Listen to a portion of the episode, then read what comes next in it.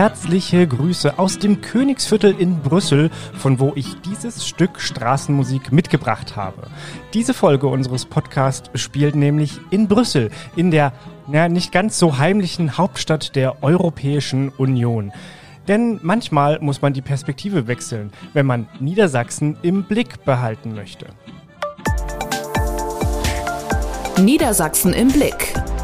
Ein Podcast vom Politikjournal Rundblick.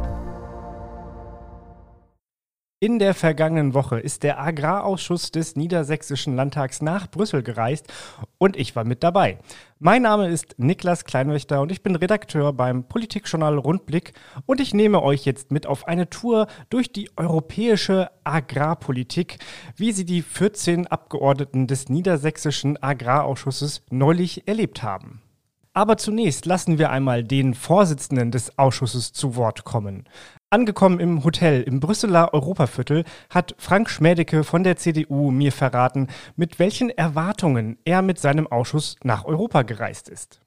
Hallo Kleinwächter. Ja, zunächst erstmal bin ich froh, dass es heute alles so gut geklappt hat. Die Vorbereitungen sind optimal gelaufen. Wir sind hier vollständig eingetroffen und ich freue mich natürlich, dass wir hier in der niedersächsischen Landesvertretung empfangen werden. Und ja, warum sind wir hier in Brüssel als Agrarland Nummer eins? Äh, viele Entscheidungen werden hier und viele Rahmenbedingungen werden hier in Brüssel getroffen. Und einfach sich mit diesen Kollegen hier auszutauschen vor Ort ist unheimlich wichtig, um auch einen gewissen Einfluss nehmen zu können. Und ich freue mich auf viele neue Eindrücke und viele neue Vorhaben vielleicht auch und vielleicht auch ein paar Punkte, auf die wir vielleicht noch Einfluss nehmen können und die wir mitteilen können, wie es vielleicht besser laufen könnte und besser laufen sollte. Darauf freue ich mich und ich hoffe, dass wir mit vielen neuen Eindrücken wieder nach Hause fahren. Verteilt auf drei Tage haben die Abgeordneten aus Niedersachsen mit Mitarbeitern der EU-Kommission und mit Abgeordneten des EU-Parlaments gesprochen. Meistens durfte ich dabei bleiben, zuhören und mitschreiben. Das kann man jetzt immer mal wieder im Rundblick lesen. In den Show Notes verlinke ich übrigens ein paar der Artikel. Es gab nur einen Vertreter der EU-Kommission, der keine Presse im Raum haben wollte. Die Abgeordneten deuteten hinterher an, dass sie verstehen konnten, weshalb, aber mehr verrate ich dazu an dieser Stelle erst einmal nicht. Timo Wölken aber hat mich nicht nur zuhören lassen, der SPD-Europaabgeordnete aus Osnabrück hat mir hinterher auch noch ganz kurz etwas ins Mikro gesprochen, bevor er dann eilig weiter musste. Das hören wir jetzt. Vor ein paar Monaten war er noch zu Gast bei uns in Hannover im Podcaststudio des Politikjournals Rundblick. Jetzt bin ich hier in Brüssel. Timo Wölken von der SPD steht jetzt bei mir, hat eben dem Agrarausschuss des Landtags Rede und Antwort gestanden. Und weil er es ganz eilig hat, gehen wir jetzt ganz schnell durch. Ich sage drei Worte, er gibt mir kurze Antworten. Wir fangen an mit Pflanzenschutzmittel. Ja, beim Pflanzenschutzmittel haben wir letzte Woche im Plenum beschlossen, dass es erstmal keine neuen Regeln für den Einsatz von Pflanzenschutzmitteln gibt. Das ist einerseits eine sehr gute Nachricht für Niedersachsen, weil damit die Diskussion um die sensiblen Gebiete und das Totalverbot vom Tisch ist. Andererseits allerdings auch eine etwas traurige Nachricht, denn das bedeutet, dass wir mit dem niedersächsischen Weg weiterhin alleine stehen und damit kein Level Playing Field erreichen. Das heißt, andere Länder keinen Anreiz haben, auf Pflanzenschutzmitteln wie im niedersächsischen Weg vereinbart zu reduzieren. Und der niedersächsische Weg hätte ein Vorbild sein sollen für ganz Europa? Ich hätte mir das sehr gewünscht, dass aus diesem partnerschaftlich verabredeten Vertrag tatsächlich gelernt worden wäre. Wir hatten hier sehr intensive und zum Teil auch sehr hitzige ähm, Diskussionen. Und der niedersächsische Weg, finde ich, ist ein gutes Beispiel, wie man partnerschaftlich große gesellschaftliche Fragen lösen kann. Das nächste sehr emotionale Thema, der Wolf. Wie geht's da weiter? Ja, der Wolf ist ein Thema, das uns auf allen politischen Ebenen berührt. Wir alle können damit dazu beitragen, dass das Thema entemotionalisiert wird und tatsächlich auch ähm, Problem, problematische Wölfe entnommen, geschossen werden können. Dafür braucht es einerseits eine Anpassung des Schutzstatuses des, Euro, des Wolfes, wenn er dann einen guten Erhaltungszustand erreicht hat. Und im Moment wird der gute Erhaltungszustand noch auf nationaler Ebene definiert. Wir brauchen allerdings einen Blick auf die Regionen.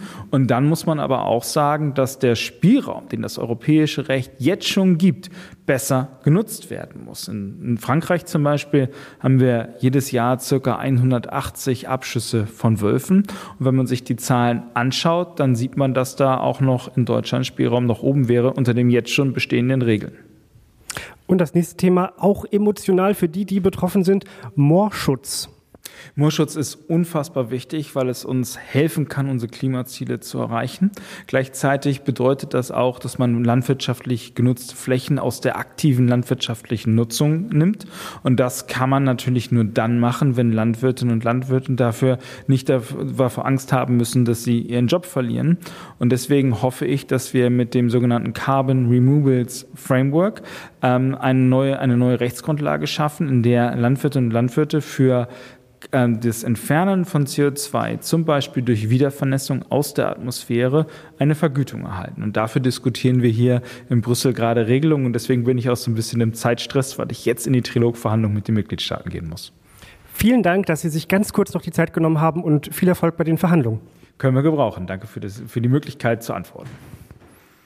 Das Treffen mit Timo Wölken war ein Wiedersehen, ebenso mit Viola von Kramon von den Grünen. Was sie mir erzählt hat, das hören wir uns jetzt an. Viola von Kramon, Europaabgeordnete der Grünen und ausgewiesene Ukraine-Expertin. Das hat sie eben auch schon unter Beweis gestellt im Gespräch mit den Abgeordneten aus Niedersachsen hier zu Gast in Brüssel. Nun eine Frage an Sie, Frau von Kramon. Wie beurteilen Sie denn die aktuelle Lage in der Ukraine? Weil die ist sehr durchwachsen. Ähm, ich würde sagen, aktuell ist es eher kritisch. Äh, wir haben die Situation, dass wir jetzt äh, beim hereinbrechenden Winter ähm, natürlich weniger Kampfhandlungen haben. Das ist generell erstmal gut. Aber wir sehen eben auch, dass äh, insbesondere die Ukraine an ihre personellen Grenzen kommt. Das heißt, wir müssen dafür sorgen, und da wiederhole ich mich leider wie eine alte Schallplatte, wir müssen dafür sorgen, dass die Ukraine militärisch in die Situation versetzt wird, dass sie überhaupt irgendwann äh, Friedensverhandlungen führen kann. Wir müssen dafür sorgen, dass Putin nicht nach seinen sogenannten Wahlen am 17. März in eine neue Mobilisierungsphase geht und dann tatsächlich nochmal im großen Stile neuen Angriff auf die Ukraine von möglicherweise drei Seiten, also von Norden, Osten und Süden äh, plant. Das wäre fatal. Und das ist wichtig zu verstehen. Es geht nicht ums Territorium, es geht wirklich um die Vernichtung der ukrainischen Nation wenn die Ukraine im großen Stil von Russland besetzt sein sollte, machen sich nochmal Millionen von Menschen auf den Weg. Ukrainische ähm, Soldaten kämpfen jetzt für uns. Wenn russische Truppen da stehen, bedeutet das eine echte Bedrohung unserer Sicherheit in Gesamteuropa. Und ich glaube, das muss man verstehen. Also das heißt, aktuell steht vieles auf der Kippe. Deutschland hat viel getan. Es gibt äh, Unterstützung aus der EU im großen Stile, finanziell, militärisch, technisch. Aber ähm, viele der Infrastrukturen, die zerstört wurden, Energie, Pipeline, aber auch ähm, natürlich äh, Gebäude, konnten nicht im Sommer ähm, wieder aufgebaut werden. Und das wirkt sich natürlich jetzt äh, vor der nächsten Winterphase aus. Die Europäische Union hat der Ukraine auch einen Beitritt in Aussicht gestellt. Nun ist für Außenstehende wenig zu verstehen, wie so ein Prozess abläuft. Wo, wo befinden wir uns da gerade? Wann könnte denn die Ukraine Mitglied der Europäischen Union werden? Psychologisch ist diese Beitrittsperspektive für die Menschen in der Ukraine essentiell. Sie müssen das Gefühl haben, dass der Kampf für die europäischen Werte auch belohnt wird, auch honoriert wird, auch anerkannt wird. Deswegen ist es wichtig, auch im Krieg diese Beitrittsperspektive und auch die de facto ähm, Verhandlungen auch wirklich zur Eröffnung. Und ähm, das ist von der Kommission vorgeschlagen worden. Das ist mit großer Mehrheit im Europäischen Parlament auch bestätigt worden. Und wir hoffen jetzt, dass wir Anfang Dezember die Eröffnung der Beitrittsgespräche für die Ukraine sehen. Das heißt aber nicht, dass das morgen stattfindet. Das heißt, dass es ein langer Prozess ist. Der Beitritt, der bislang ähm, unter optimalen Bedingungen äh, gelaufen ist, ganz kurzer Zeit stattgefunden hat, war Finnland. Das waren dreieinhalb Jahre unter Kriegsbedingungen ein großer Staat, ähm, der maßgeblich auch mit äh, oder unter, unter deutlich politisch schwierigeren Bedingungen stattfinden wird, das wird niemals unter sieben oder zehn Jahren brauchen. Ähm, und das wissen die Menschen in der Ukraine auch. Aber überhaupt äh, die Hoffnung zu haben, dass sie irgendwann Mitglied der Europäischen Union sein können, gibt ihnen auch wieder den Mut, jetzt diesen Kampf gegen die russischen Aggressoren fortzusetzen. Die Ukraine ist auch ein wichtiger Player in, im Agrarbusiness. Sie sind äh, der, einer der größten Getreideexporteure gewesen vor dem Angriffskrieg. Ähm, nun sind wir mit dem Agrarausschuss hier, deswegen auch eine Frage dazu. Es gibt die Sorge, so will ich es mal ausdrücken, dass ähm, wenn die Ukraine Mitglied der Europäischen Union wird, sie dann ja auch Teil der gemeinsamen Agrarpolitik wird und ähm, eventuell große Teile, bis zu 90 Prozent stand jetzt im Raum, große Teile der ähm, Hilfszahlungen, Unterstützungszahlungen für die Landwirtschaft dann in die Ukraine gehen können. Dahinter steckt ja auch die Debatte über eine Reform dieser gemeinsamen Agrarpolitik. Wie sortieren Sie diese, diese Gemengelage ein? Genau, ich glaube, da muss man drei Punkte bedenken. Erstens, ähm, diese Annahme, dass die Ukraine von heute auf morgen ein Weltmarktführer beim Getreideexport wieder werden könnte, ist ein bisschen hypothetisch. Wir wissen derzeit, dass die landwirtschaftliche Fläche zu 30 Prozent vermint ist. Die Ukraine ist das Land weltweit mit den meisten und intensivsten äh, Minen, Personenminen, äh, Anti-Panzerminen äh, und, und, und. Das dauert mindestens 70 Jahre, bis das wieder geräumt ist. Natürlich bleibt auch äh, die Beschädigung der gesamten Agrarinfrastruktur. Vieles von dem, was früher äh, die Ukraine ausmachte, die Silos, äh, die, die gesamte äh, wissenschaftliche Infrastruktur, die Handelsinfrastruktur ist zerstört. Auch da braucht es natürlich wieder Zeit vielleicht auch privates Kapital, ähm, was, da, was da reinfließen muss. Und das Dritte ist, wir haben ja schon andere große Agrarproduzenten ähm, wie Bulgarien und Rumänien aufgenommen. Und da haben wir auch nicht von heute auf morgen eins zu eins die Beträge oder die gemeinsame Agrarpolitik übertragen. Es gab Übergangszeiträume, es gab geringert, verringerte Prämien und, und, und. Und das vierte vielleicht noch, ähm, wir wissen alle, dass wir die gemeinsame Agrarpolitik reformieren müssen.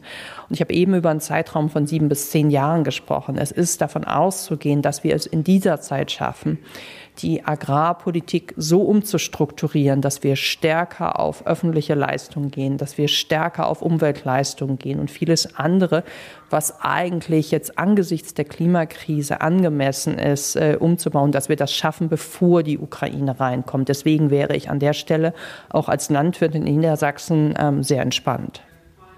Vielen Dank für diese Einschätzung, Viola von Kommun. Ich danke Ihnen, vielen Dank. Und zu guter Letzt sprach ich auch noch mit Lena Dupont von der CDU.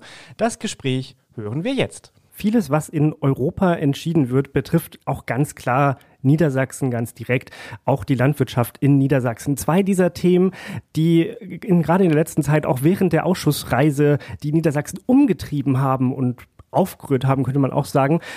Dazu hat Lena Dupont von der CDU mit dem Agrarausschuss gesprochen. Jetzt ist sie hier auch bei mir. Einer dieser sperrigen Begriffe ist das Gesetz zur Wiederherstellung der Natur. Hat auch einen tollen englischen Begriff, den Lena Dupont gleich bestimmt nochmal gerne wiederholen möchte. Aber was ist das denn und inwiefern betrifft das denn Niedersachsen? Genau, das ist das sogenannte Nature Restoration Law. Das ist ja sozusagen ein Teil eines Gesetzgebungspaketes gewesen, wo auch unter anderem die Reduktion der Pflanzenschutzmittelanwendung ähm, in der Landwirtschaft eine Rolle gespielt hat. Beide waren zusammengebunden, unter anderem über die Definition von Schutzgebieten, von sensiblen Gebieten. In der Kombination hätte das dazu führen können, dass in Niedersachsen auf knapp 50 Prozent der Fläche für Gesamtniedersachsen betrachtet keine Landwirtschaft mehr hätte ähm, angewandt werden können, keine Landwirtschaft mehr hätte durchgeführt werden können. Ähm, weil die Kriterien so streng gewesen sind, dass es damit faktisch unmöglich gewesen wäre, überhaupt auch zu wirtschaften puncto Ernährungssicherheit vielleicht kein guter Zeitpunkt, darüber nachzudenken. Nature Restoration Law, das, was wir jetzt am gestrigen Tage gehabt haben, ist ähm, sozusagen der Teil, der sich vor allen Dingen mit der Wiederherstellung der Natur befasst. Da haben wir zu Recht kritisiert, dass eigentlich gar nicht klar ist, sozusagen in welchem Zustand äh, die Natur wiederhergestellt werden soll. Es gab mal den Vorschlag, das auf das Jahr 1950 zu beziehen. Das konnte uns keiner so richtig darlegen, warum das jetzt eigentlich irgendwie dann ein guter Zustand gewesen sein soll und ob es nicht in der Zwischenzeit durchaus auch schon Verbesserungen gegeben hat, die man dann damit auch sozusagen wieder rausrechnen würde, in Anführungsstrichen. Und für Niedersachsen natürlich durch die Schutzgebietsausweisung eine direkte Betroffenheit, auch bei der Frage Moorwiedervernässung beispielsweise. Da haben wir jetzt aber mit der Trilogeinigung, die vom Parlament noch angenommen werden muss, wahrscheinlich im Februar grob, eigentlich eine gute Ausgangsbasis dafür, dass wir Landwirtschaft weiter ermöglichen können, auch in den Schutzgebieten. Gleichzeitig aber natürlich auch unsere Ambition sozusagen ähm, ähm, sachgerecht, pragmatisch hochschrauben, was den Erhalt von Biodiversität angeht.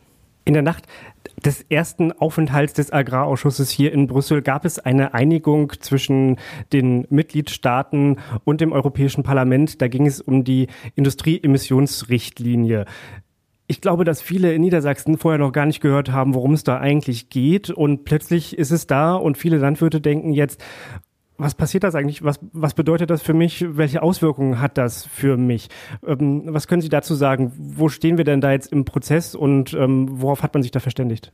Also im Großen und Ganzen haben auch wir uns hier die Frage im Haus gestellt, was hat eigentlich die Industrieemissionsrichtlinie am Ende mit Landwirtschaft zu tun? Natürlich gibt es eine Verbindung, insbesondere da, wo es um die Viehhaltung geht. Und das ist auch der Bereich, der jetzt ähm, in der Anwendung mit drin ist. Wir haben lange auch von Agrarausschussseite hier im Europäischen Parlament dafür gekämpft und versucht, sozusagen das pragmatisch zu lösen. Wir haben beispielsweise erreichen können, dass Rinder raus sind aus dem Anwendungsbereich. Trotzdem ist Geflügel mit drin, trotzdem ist die Schweinehaltung mit drin. Ähm, von den Zahlen her vielleicht sozusagen das, was die, ähm, die, die Schwelle angeht, ähm, ähm die Umrechnung in Großvieheinheiten, ist das gar nicht mal so schlecht. Aber der Teufel liegt wie immer so ein bisschen im Detail, ähm, weil die Umrechnungs, ähm, Umrechnungsquote sozusagen hauptsächlich national dann auch wieder festgelegt wird. Und da haben wir innerhalb der Europäischen Union eine sehr unterschiedliche Berechnungsweise, eine sehr unterschiedliche Umrechnungsweise sozusagen dieser Großvieheinheiten, die wir dann da jetzt beschlossen haben oder die die Trilogeinigung ähm, umfasst. Da werden wir nochmal genau ein Auge drauf werfen müssen, dass es da nicht zu einer Wettbewerbsverzerrung innerhalb der Europäischen Union kommt, die dann in dem Fall ähm, ganz klar auch zum Nachteil insbesondere unserer Viehhalter, unserer Mastbetriebe wäre. Da kann also noch nachgesteuert werden. Wie macht man das denn jetzt hier in Brüssel? Wer muss da jetzt mit wem reden, damit dort eine klare, einheitliche Linie für ganz Europa gefunden werden kann? Der erste Schritt tatsächlich ist erst einmal noch, wir müssen die Einigung, ähm, die Rat- und Parlamentsverhandlungsteam gefunden haben, ja sowohl auf Ratsseite als auch auf Parlamentsseite noch einmal bestätigen. Also es muss noch mal durchs Plenum gehen bei uns. Äh, der zweite Schritt, der dann kommt, ist eben die nationale Umsetzung, wo man tatsächlich noch mal gucken kann, dass man bei der Frage Umrechnungsquotienten ähm, äh, noch mal ähm, einen guten Blick darauf wirft, ähm, wie das in anderen europäischen Ländern gemacht ist. Man könnte eventuell über eine Delegated Act auch nochmal dann versuchen, eine gewisse Harmonisierung tatsächlich auch da zu erreichen, damit man am Ende auch so etwas wie gleiche Wettbewerbsbedingungen innerhalb der Europäischen Union ähm, äh, unterstützt oder andersrum formuliert, zumindest nicht dafür sorgt, dass es zu einer Wettbewerbsverzerrung kommt. Da muss jetzt der nationale Gesetzgeber vor allen Dingen auch ein gutes Auge drauf haben. Kleine Detailnachfrage, Delegated Act, wie könnte man das für ein deutsches Publikum verständlich machen? Ähm, also in der deutschen Übersetzung heißt es ganz klar delegierter Rechtsakt. Das ist so etwas wie, ähm, man kann es am besten eigentlich am ehesten vergleichen mit ähm, äh, Verwaltungsvorschrift sozusagen. Also technischer Natur im wahrsten Sinne des Wortes, weil es um eine Berechnungsgrundlage geht, ähm, die jetzt rausgelöst sind aus einem politischen Prozess im Sinne von, das ist keine Form der Gesetzgebung, das muss nicht nochmal durchs Parlament durch oder ähnliches. Alles klar, Dankeschön für die Erklärung. Sehr gerne die Homebase unserer Brüsseler Reise, dort wo all diese Gespräche stattgefunden haben, bildete die niedersächsische Landesvertretung bei der EU. Fußläufig von allen wichtigen Brüsseler Adressen entfernt hat Niedersachsen ein eigenes Haus, in dem gut zwei Dutzend Mitarbeiter dafür sorgen, dass der gute Draht zwischen EU und Niedersachsen bestehen bleibt. Formal gehört die Landesvertretung wie ihr Pendant in Berlin zum Niedersächsischen Ministerium für Bundes- und Europaangelegenheiten und für regionale Entwicklung. Unseren Europastaatssekretär Matthias Wunderling-Weilbier haben wir in Brüssel auch getroffen. Er war gerade dort, weil er als Vertreter Niedersachsens im Ausschuss der Region tätig ist. Was das ist und was er dort gerade gemacht hat, verrät er in einem etwas längeren Interview, das wir uns jetzt anhören können. Jetzt sitzen wir ein paar Etagen weiter oben in der Landesvertretung Niedersachsens hier in der EU. Und bei mir ist Matthias Wunderling-Weilbier, Staatssekretär in Niedersachsens Europaministerium und Vertreter im Ausschuss der Regionen, ADR. Und was das ist, das verrät er uns gleich noch. Aber erstmal, Herr Wunderling-Weilbier, schön, dass wir uns hier unterhalten können. Und aber sagen Sie doch mal, was macht man eigentlich hier in so einer Landesvertretung des Landes Niedersachsen bei der EU? Ist das sowas wie eine kleine Botschaft? Das trifft es schon ganz gut. Äh, erstmal herzlich willkommen in unserer Landesvertretung. Wir freuen uns nicht, dass Sie hier sind. Eine Landesvertretung ist eine ganz wichtige Institution. Alle Bundesländer haben Landesvertretungen hier in Brüssel. Wir reflektieren im Grunde genommen die Arbeit nicht äh, hier in der Kommission, in dem Europäischen Parlament. Es ist eine Art Frühwarnsystem. Was kommt auf uns zu? Welche Notwendigkeiten erkennen wir, die dann niedersächsisches Handeln auslösen? Das ist der eine Punkt. Und der andere Punkt ist, dass wir eben auch ganz konkret mit unseren Anliegen unsere Stimme Niedersachsens hier in Brüssel sichtbar und hörbar werden lassen. Und das ist übrigens auch eine wichtige Funktion im ADR. Also wir wollen, dass Niedersachsen vorankommt und dafür brauchen wir diese Landesvertretung, die in allen Ressorts äh, auch entsprechende Bindungen hat. Wir sagen da in Anführungszeichen Spiegelreferate dazu, sodass alle Themenfelder aus allen Ressorts hier reflektiert werden und wir immer einen aktuellen Sachstand haben, was kommt auf uns zu, was müssen wir tun und wie kommen wir auch an einen Teil des Geldes, nicht, was auch Niedersachsen hier nach Brüssel leitet. Ich sagte es eingangs schon, Sie sind ähm, Niedersachsens Vertreter im Ausschuss der Regionen. Das hat vielleicht noch nicht jeder gehört. Was ist denn das eigentlich für ein Gremium? Wer macht da mit? Worüber reden Sie da so? Wie arbeiten Sie? Also die Zukunft Europas hängt davon ab, wie sich die Regionen in Europa entwickeln ich halte da eine ganze Menge davon nicht, dass man auch eine solche Sichtweise zunehmend entwickelt. Also die Regionen an der Basis, darauf kommt es an. Und was kann Europa tun, damit sich Regionen äh, entsprechend entwickeln? Der Ausschuss der Region repräsentiert alle Regionen äh, im Europäischen Haus und Deutschland ist bekanntlicherweise eine föderale Republik. Die 16 Bundesländer sind alle im Ausschuss der Region repräsentiert.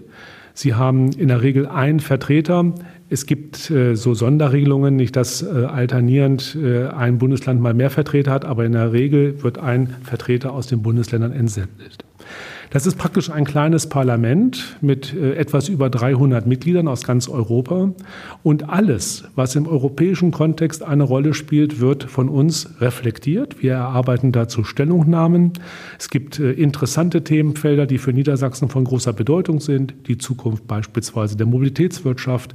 Was passiert in dem wichtigen Themenfeld Wasserstoffwirtschaft?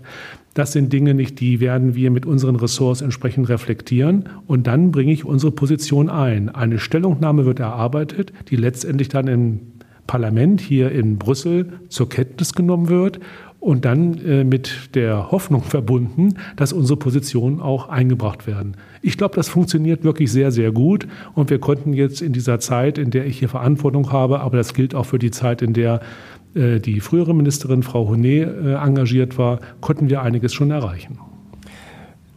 Der Ausschuss der Regionen tagt jetzt gerade ja auch, während wir hier unsere ähm, Delegationsreise des Agrarausschusses haben. Ähm, zwei Tage lang dauert die Sitzung. Wie häufig kommt denn dieser Ausschuss zusammen und wie häufig treffen sich die Regionen Europas hier in Brüssel?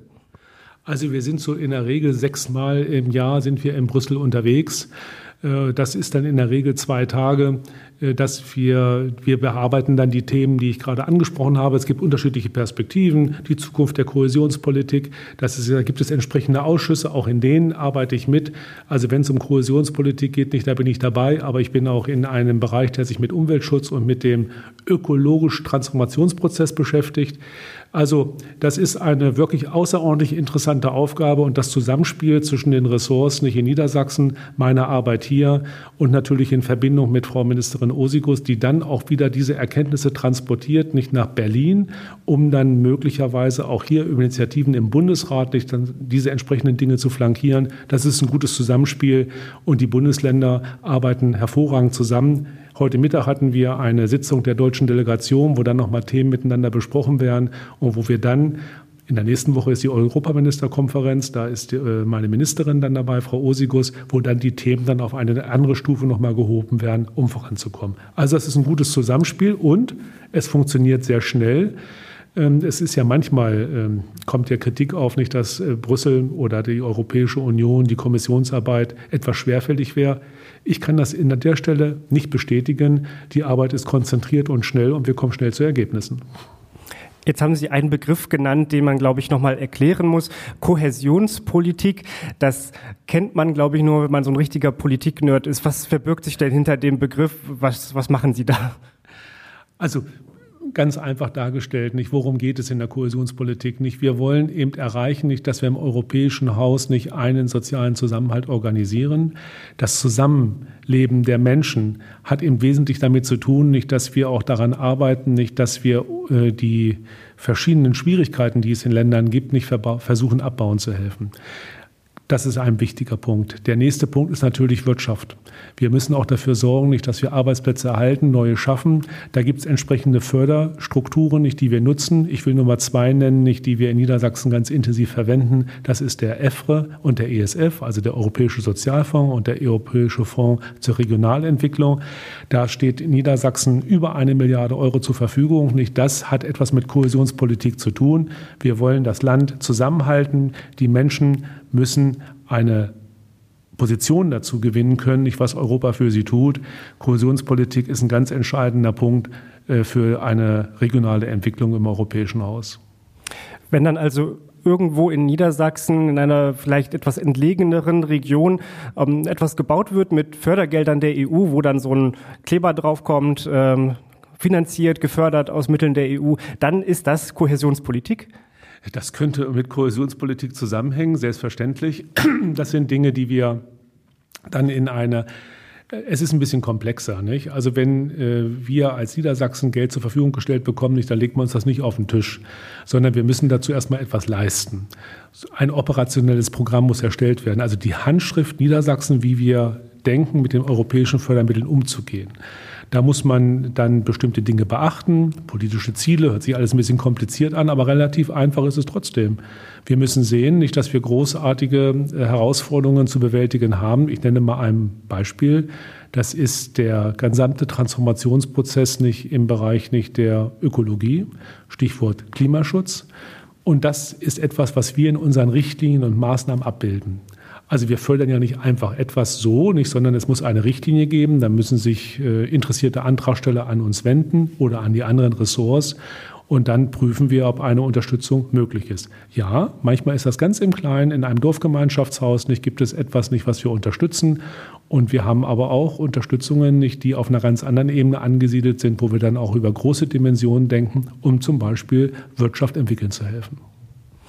Nun stand auf der ähm, aktuellen Tagung des Ausschusses der Region ähm, die Kohäsionspolitik auch auf der Tagesordnung. Wenn ich das richtig verstanden habe, sonst korrigieren Sie mich bitte, geht es darum, dass Investitionen, die im Zusammenhang mit dieser EU-Strukturförderung getätigt werden, nicht bei der Schuldenberechnung mit herangezogen werden sollen. Erste Frage richtig verstanden. Zweite Frage, was steckt denn dahinter? Warum, warum möchte man diesen Appell da abgeben? Also, es gibt die Maastrichter Verträge nicht und die Regeln äh, die Verschuldungshöhe nicht von Staaten. So ein Mitgliedstaat nicht in der Europäischen Union darf in einem Jahr nicht mehr als drei Prozent Schulden machen. Und jetzt stellt sich die Frage, äh, ob man, wenn man Kohäsionsmittel in Anspruch nimmt, ich, wir hatten eben schon über Strukturfonds gesprochen, dass man dann ähm, auch die notwendige Eigenbeteiligung des Bundes, nicht der Länder, nicht auf diese Summe mit anrechnet. Das wäre eine Überlegung. Aber zu Ihrer Frage Kohäsionspolitik nicht, warum ist das auf der Tagesordnung? Weil wir uns eben mit der Frage beschäftigen müssen für die nächste äh, Förderperiode nach 2027, ob überhaupt und in welcher Dimension Kohäsionsmittel zur Verfügung stehen. Wir stehen vor großen Herausforderungen. Die müssen alle bezahlt und finanziert werden. Und äh, wenn wir diese Transformationsprozesse uns anschauen, dann äh, habe ich die Sorge, wenn nicht mehr die notwendigen Mittel zur Verfügung stehen, um den sozialen Zusammenhalt und die gesellschaftlichen Herausforderungen bewältigen zu können, dann fliegt uns was um die Ohren. Und das dürfen wir nicht zulassen. Und insofern gibt es jetzt schon sehr wichtige Impulse, um sich mit der Zukunft der Kohäsionspolitik auseinanderzusetzen. Übrigens, in der nächsten Woche werden wir hier eine Veranstaltung Landesvertretung haben, wo wir genau dieses Thema platzieren. Wir fangen also nicht erst in den nächsten Jahren an, sondern schon heute ringen wir darum, nicht wie geht es weiter im europäischen Haus und welche Mittel werden uns zukünftig zur Verfügung stehen, damit wir diese Aufgaben bewältigen. Ein anderes Thema, das jetzt auf der Tagesordnung steht im Ausschuss der Region, das ist die Wasserstoffbank. Was ist denn die Wasserstoffbank und warum ist die für Niedersachsen, für unsere Region denn wichtig? Also Wasserstoff äh, ist ein unglaublich wichtiges Element äh, in den gesamten Kontext der ökologischen Transformation. Insbesondere wenn es grüner Wasserstoff ist, also mit nachhaltiger äh, Energiequelle erzeugt. Wir haben ein konkretes Beispiel in Niedersachsen. Ich reflektiere auf die Salzgitter AG, die angetreten ist, das ist der zweitgrößte Stahlkonzern nicht in Deutschland, dass er zukünftig fast CO2-freien Stahl erzeugt. Und das wollen die mit Wasserstoff machen. Da werden unglaubliche Mengen benötigt. Die können wir in Niedersachsen gar nicht so ohne weiteres erzeugen, sondern wir werden auch weiterhin ein Importland sein, nicht um den notwendigen Wasserstoffbedarf decken zu können. Jetzt ist es so, nicht, dass die Erzeugung von Wasserstoff aber doch erhebliche Kosten verursacht. Und äh, es könnte sehr gut sein, dass dann zu den normalen, in Anführungszeichen, Preisen möglicherweise solche Unternehmen wie die Salzgitter AG in Schwierigkeiten kommen könnten, wenn sie dann ihre Produkte im Markt platzieren wollen. Die Wasserstoffbank soll für die Institutionen, Unternehmen, äh, Gruppen Möglichkeiten bieten, nicht, dass man den Aufbau nicht von ja, Unternehmungen, die Wasserstoff erzeugen, unterstützt. Aber ich sage gleich damit dazu, äh, das ist erstmal ein guter Gedanke und Frau von der Leyen hat äh, das äh, sehr deutlich auch in die Öffentlichkeit getragen. In einem ersten Step sollen 800 Millionen dafür zur Verfügung stehen, damit solche Industrien sich entwickeln können. Die Frage ist nur, wo kommen die 800 Millionen her? Und da würden wir zurückgehen, nicht zur Kohäsionspolitik. Das Schlechteste wäre es, wenn wir es an anderer Stelle wieder kürzen, weil dann fehlt uns das Geld für andere wichtige Projekte.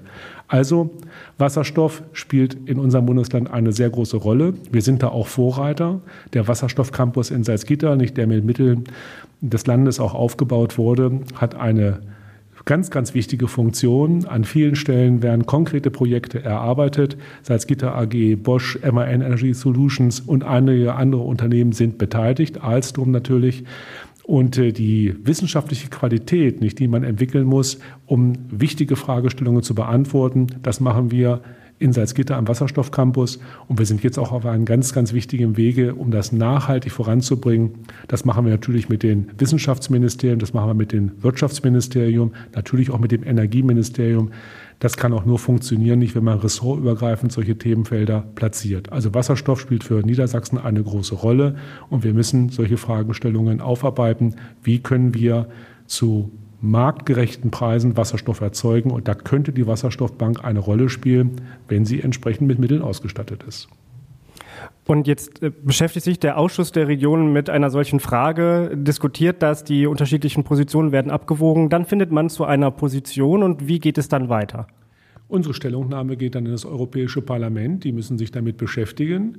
Und äh, Niedersachsen hat da einige wichtige Vorschläge gemacht. Ich habe einen Antrag eingebracht, nicht, beziehungsweise eine Stellungnahme erweitert, in der wir auch darauf reflektieren, dass die Regionen, die sich bereit erklären, in diesen wichtigen Themenfeld Wasserstoff zu investieren, Flächen zur Verfügung zu stellen, auch dafür etwas bekommen.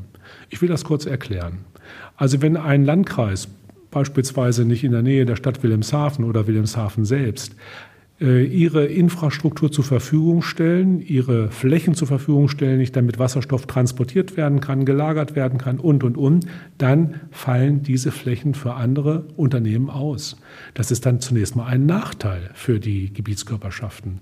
Und dieser Nachteil muss auch kompensiert werden. Warum soll man denn einen Verantwortungsträger, einen Landrat, eine Landrätin äh, denn gewinnen können, nicht, dass sie solche Prozesse unterstützen, wenn sie nichts davon haben. Das haben wir gegenüber der EU formuliert. Ich habe das gerade heute Morgen noch auch mit Parlamentariern aus dem Europäischen Haus diskutiert. Unsere Stellungnahme ist verabschiedet und wird sicherlich den Eingang finden ins Parlament. Und dann werden wir nachhaken, was daraus geworden ist ganz schön viel Input in sehr kurzer Zeit. Und das, was ihr hier jetzt gehört habt, war ja auch nur ein Auszug von dem, was da in diesen Tagen in Brüssel alles passiert ist. Aber was haben die Abgeordneten aus Niedersachsen von dieser Reise jetzt eigentlich mitgenommen? Ich habe nachgefragt bei den Sprechern der Fraktionen. Für die SPD Karin Logemann, für die CDU Marco Moormann, für die Grünen Pascal Ledin und für die AfD Alfred Dannenberg. Welche Erkenntnisse die vier wieder mit zurück nach Hannover nehmen, haben sie mir kurz vor der Abreise noch verraten. Unsere Reise hier in Brüssel neigt sich langsam dem Ende zu und deshalb spreche ich jetzt noch einmal ganz kurz mit Karin Logemann, agrarpolitische Sprecherin der SPD-Landtagsfraktion. Frau Logemann, waren Sie eigentlich vorher schon mal in Brüssel? Nein, tatsächlich ist das meine erste Reise nach Brüssel. Es hat mich so ein bisschen gerissen durch Corona und äh, ja, von daher war ich sehr gespannt auf diese Reise und freue mich, dass es nun geklappt hat. Mit welchen Eindrücken fahren Sie denn jetzt zurück? Blicken Sie jetzt anders auf die EU? Blicken Sie anders auf die Agrarpolitik, die hier gemacht wird? Also tatsächlich bin ich eine bekennende Europäerin. Das möchte ich an der Stelle einmal gleich ganz klarstellen. Und äh, natürlich ist es immer so, wenn man weit weg ist, dann sieht man, wie lange Prozesse dauern, die man äh, mit der EU verhandeln möchte. Und ich muss mal sagen, was ich ganz speziell als sehr positiv mitnehme und was mir also tatsächlich bis gestern nicht wirklich so in dieser Dimension bewusst war, ist, dass wir doch äh, aus Niedersachsen heraus direkten Einfluss haben auf den Ausschuss der Region. Also ein ganz, ganz wichtiges wichtiges Instrument hier und auch, deshalb auch sehr wichtig, dass mit unserem Europaministerium hier eine ständige Vertretung natürlich auch ist, die unsere Anträge, die aus Niedersachsen herauskommen, mitnimmt. Und äh, das werde ich, das habe ich mir fest vorgenommen, künftig mehr nutzen, dass ich über diese Schiene gehe. Natürlich haben wir hier und alle unsere Abgeordneten und äh, nutzen natürlich diese Schienen auch sehr intensiv. Und was mir auch sehr gut gefiel äh, insgesamt, wir hatten ja aus, aus den demokratischen Parteien Vertreter und Vertreterinnen da, äh, dass sie wirklich sehr sachorientiert berichtet haben über die unterschiedlichen Themenstellungen. Und äh, das fand ich sehr gut und durchaus auch eben zu gemeinsamen Beschlüssen kommen können. Das ist überhaupt so ein Geist, der Europa natürlich ausmacht, dass man ja eigentlich so, ein, so, eine gemeinsame, so gemeinsame Beschlüsse möglichst äh, herbeiführen will. Auf der anderen Seite muss man natürlich äh, sehen, gerade im Hinblick auf die Flüchtlingssituation, dass man dort sehen muss, ganz klar, äh, es gibt halt auch Blockierer und diese ein Einstimmigkeitsgeschichte, äh, glaube ich, ist was, was man durchaus reformieren dürfte. Als nächstes ist bei mir Marco Moormann, agrarpolitischer Sprecher der CDU-Landtagsfraktion. Herr Moormann, Sie waren schon mal in Brüssel. Was haben Sie denn bisher schon hier in Brüssel gemacht? Also ist tatsächlich, ich glaube, meine achte oder neunte Reise nach Brüssel, seitdem ich äh, 2017 in den Landtag gewählt wurde. Das waren verschiedene äh, Ausschussfahrten, ob das mit Ausschuss Haushalt und Finanzen, aber auch in der vorherigen Periode mit dem Agrarausschuss und auch die ein oder andere Gruppe bei mir organisiert über den CDU-Bezirksverband auf Einladung unserer Europaabgeordneten hier, insbesondere der Wingmar Allister. War also schon häufiger hier, habt hier schon mehrere Gespräche geführt und komme immer wieder gerne nach Brüssel, weil ähm, das einfach ein guter Ort ist, hier sich an den Orten auch mal äh, auszutauschen, wo viel Politik gemacht wird, die für uns ausgesprochen relevant ist vor Ort. Und was nehmen Sie jetzt konkret von dieser Reise mit zurück nach Hannover? Ja, von dieser Reise nehme ich mit, ähm, dass sehr deutlich wurde, insbesondere im Austausch auch mit den äh, Mitarbeitern äh, der Kommission, ähm, wie, wichtig, wie wichtig es ist, äh, denen auch unsere Rückmeldungen äh, aus Niedersachsen zu geben. Wir haben, und das fand ich erfreulich, äh, auch von den Kommissionsamtmitarbeitern immer wieder gehört, geben Sie uns mal bitte mit, was vor Ort eigentlich so los ist. Und aus dem ein oder anderen Gespräch ist ja auch deutlich geworden, dass es auch dringend nötig ist, ähm, dass wir hier nach Brüssel tatsächlich auch unsere Rückmeldungen geben aus dem, was wir als Abgeordnete vor Ort erfahren. Insofern war es ein wertvoller Austausch. Als nächstes ist bei mir der agrarpolitische Sprecher der Grünen Landtagsfraktion, Pascal Ledin. Waren Sie denn schon mal in Brüssel vorher? Ja, dreimal insgesamt. Was haben Sie denn davor gemacht? Ähm, ich war wegen den Löschflugzeugen zum Beispiel mal hier und ähm, einmal wegen dem Thema Fischerei. Und das sind ja alles Sachen, die über Niedersachsen hinausgehen und im Großen gedacht werden müssen. Und deswegen war ich hier. Jetzt waren Sie mit dem Agrarausschuss hier und fahren jetzt gleich zurück mit neuen Eindrücken. Vielleicht, ähm, was nehmen Sie denn mit? Was hat Sie hier ganz besonders bewegt? Also am meisten bewegt hat mich, dass alle Abgeordneten über alle Parteien hinweg sehr sachlich geantwortet haben bei den Fragen. Und man hat gemerkt, dass wir hier nach Lösungen ringen über alle Parteigrenzen hinweg und ähm, wir auch einfach größer denken müssen mittlerweile. Gerade was Agrarpolitik an, reicht es nicht mehr im Klein, Klein zu denken, sondern ähm, ja über die Landesgrenzen hinaus und das hat man deutlich gemerkt. Als nächstes ist bei mir Alfred Dannenberg von der AfD-Fraktion agrarpolitischer Sprecher. Auch er. Waren Sie denn schon mal in Brüssel vorher? Ja, hallo. Ähm, ich war noch nicht in Brüssel vorher. Es war eine interessante Erfahrung, einmal erstmals hier zu sein. Nun hat man ja nur einen kurzen Ausschnitt erlebt von der Stadt hier, im Grunde das Viertel mit den ganzen EU-Institutionen. Aber es war äh, sehr interessant, hier einmal reinzuschnuppern. Jetzt haben Sie einige Eindrücke gewinnen können davon, wie die EU-Politik hier funktioniert. Was nehmen Sie denn davon jetzt mit nach Hannover? Ich nehme erstmal mit einen Eindruck, es ist ein sehr großer Apparat. Ähm, es gibt viele Themen zu besprechen und es ist interessant zu schauen, äh, ja, wie, wie vielschichtig, wie diffizil das ist. Man sieht es allein schon daran, ähm, dass ja quasi alles, was hier passiert auf dieser Ebene, auch in, wie wir gestern erfuhren, 22 Sprachen übersetzt wird. Das bringt natürlich viel Aufwand bei, mit sich, aber es ist ein enormer Abstimmungsbedarf. Ich habe das mit großem Interesse erstmal mitverfolgt, muss ich sagen. Ich habe auch gesehen, es wurden ja auch Themen jetzt besprochen hier in unserer Reise, die uns hier in Niedersachsen betreffen. Ja, zum Beispiel wieder mal der Wolf. Es ist aber auch über das Thema Frontex gesprochen worden. Ich fand es insgesamt einen sehr interessanten Querschnitt durch diese Themen. Spannend war es und erkenntnisreich. Ein großes Dankeschön an dieser Stelle an alle, die im Hintergrund diese Reise möglich gemacht haben.